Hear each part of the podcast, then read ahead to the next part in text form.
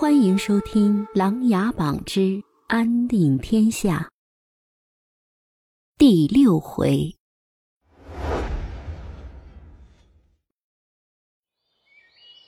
云雾缭绕的狼牙山，在绵绵春雨后若隐若现。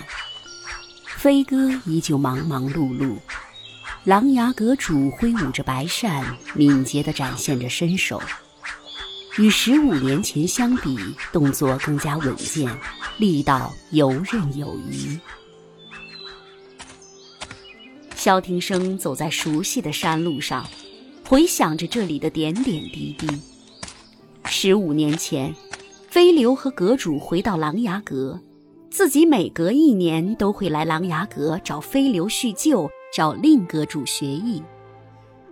直到五年前，皇上下旨安排自己到琅琊阁学艺五载，每天看着阁主捉弄着飞流，不由得笑出了声来。长陵王回到琅琊阁，心情这么开心啊！林深牵着马在一旁津津乐道开来。嘿，那是自然，刚刚做了长陵王，然后又能回琅琊阁，能不开心吗？另一边的陆源赶紧附和。行了，不要拿我开笑了，赶紧赶路吧。到琅琊阁还需半日路程呢。长陵王此刻才露出轻松惬意的面容，他和两位结拜兄弟林深、陆源就像一家人。当初被先生林殊救出夜游亭后，一起学艺，一起生活，一起在战场冲杀，缔结了深厚的兄弟情谊。三个人无论到哪儿，总是在一起。他们也时刻谨记着先生林殊对三人的教诲。阁主，他们马上要到了。令梦送上清茶，让飞流回来吧，他呀早已按耐不住了。令臣收起白扇，向狼阁走去。山涧深林，飞流静坐在河边的大石头上。从怀里拿出一颗黑色的药丸，闻了一闻，吐了吐舌头，正准备要扔。令梦从他身后扔了一块石头，砸向水里。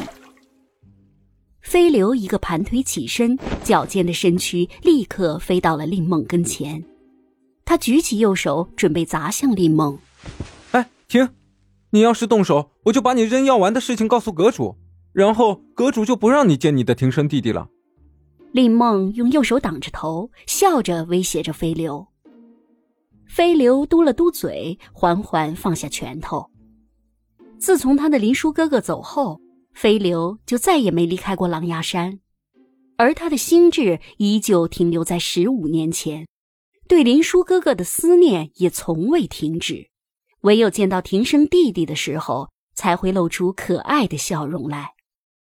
令臣阁主深知林殊对飞流的影响，随着飞流年纪的增长，以前被毒害的身体后遗症越发的显著。如果不靠丹药控制，飞流恐怕难以正常的生存了。哼，赶紧走吧，你的庭生弟弟来看你啦！林梦笑着说道。他他来了！兴奋的飞流睁大了眼睛。林梦点点头。嗯，快去吧。飞流把药丸往嘴里一丢，一个转身飞了起来，向着琅琊阁飞奔而去。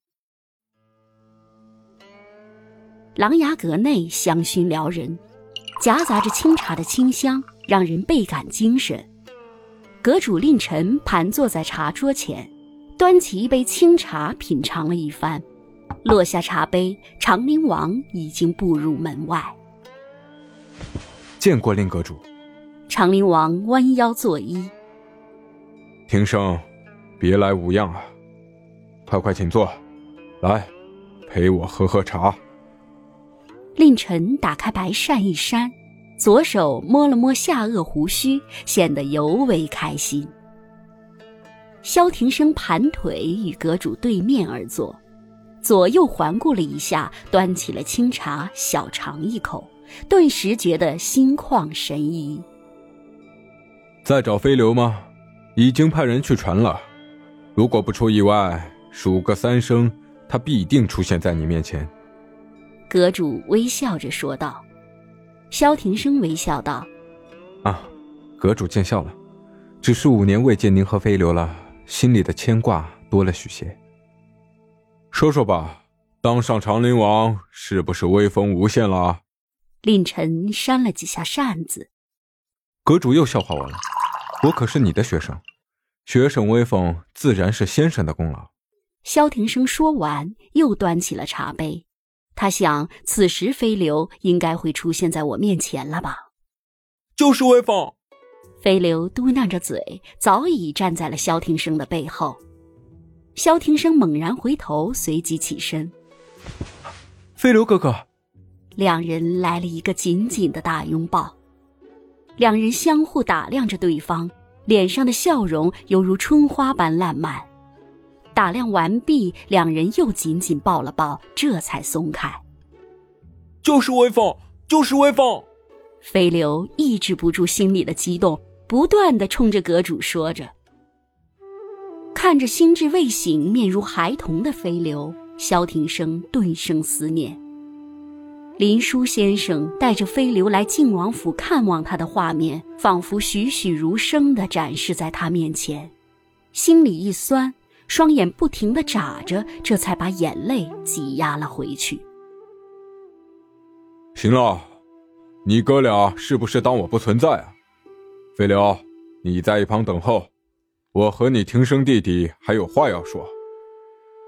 令阁主实在看不下去这两兄弟的亲热场面，飞流瞪了一眼令阁主，哼了一声，就走到了门槛上坐下来，手里拿出一个梨子啃了起来。把你的文书给我吧。令臣突然变得严肃起来。庭生从怀里拿出萧景琰的文书，双手递给了令阁主，等待着阁主读阅。令臣接过文书，只是看了看封面，就给放到了一边。看了一眼萧庭生，拿起茶杯喝了一口清茶，说道：“文书的内容就不用读阅了，毕竟我琅琊阁知晓天下事。当今皇上虽与我来往不多，但是他的想法我还是略知一二的。阁主名声在外，学生未敢多想，只是转交皇上口谕内容而已，并无他意。”萧庭生心有疑惑，却只能掩藏于心。你此去大禹，真的要说服他们与大梁结盟？令阁主话锋一转，倒是让萧庭生措手不及。萧庭生点点头。太子和蒙将军已经挥师北上，随时进攻北魏。大禹内乱，实情为虚。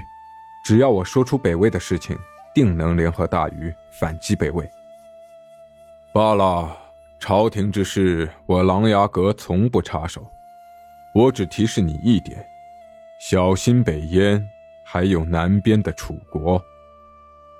话完，阁主起身收起白扇。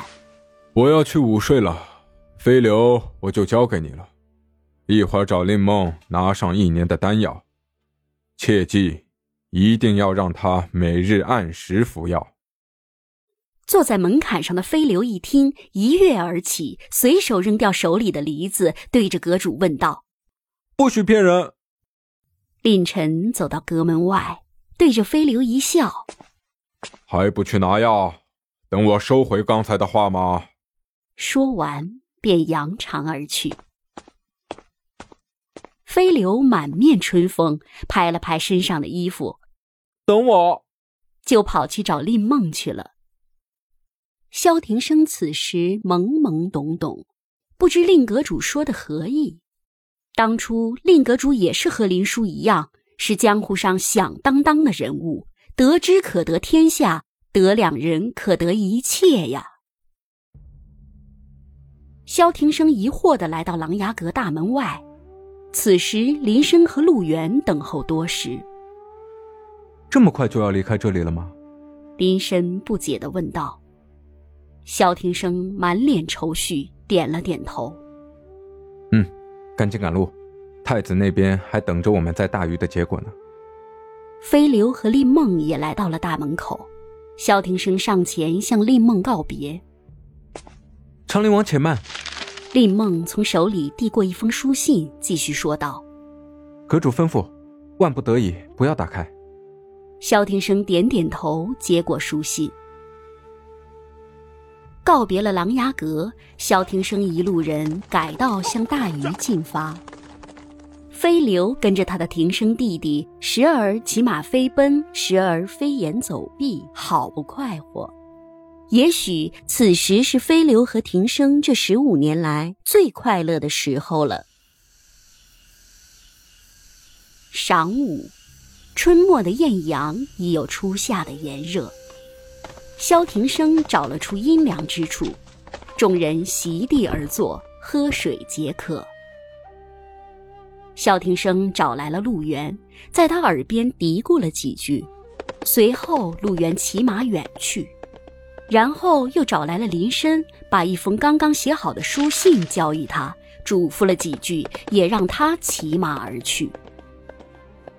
林深和陆源虽然担心萧庭生的安危。但是事情紧急，不得不热痛分离。还好有武功高强的飞流，两人也才放心了许些。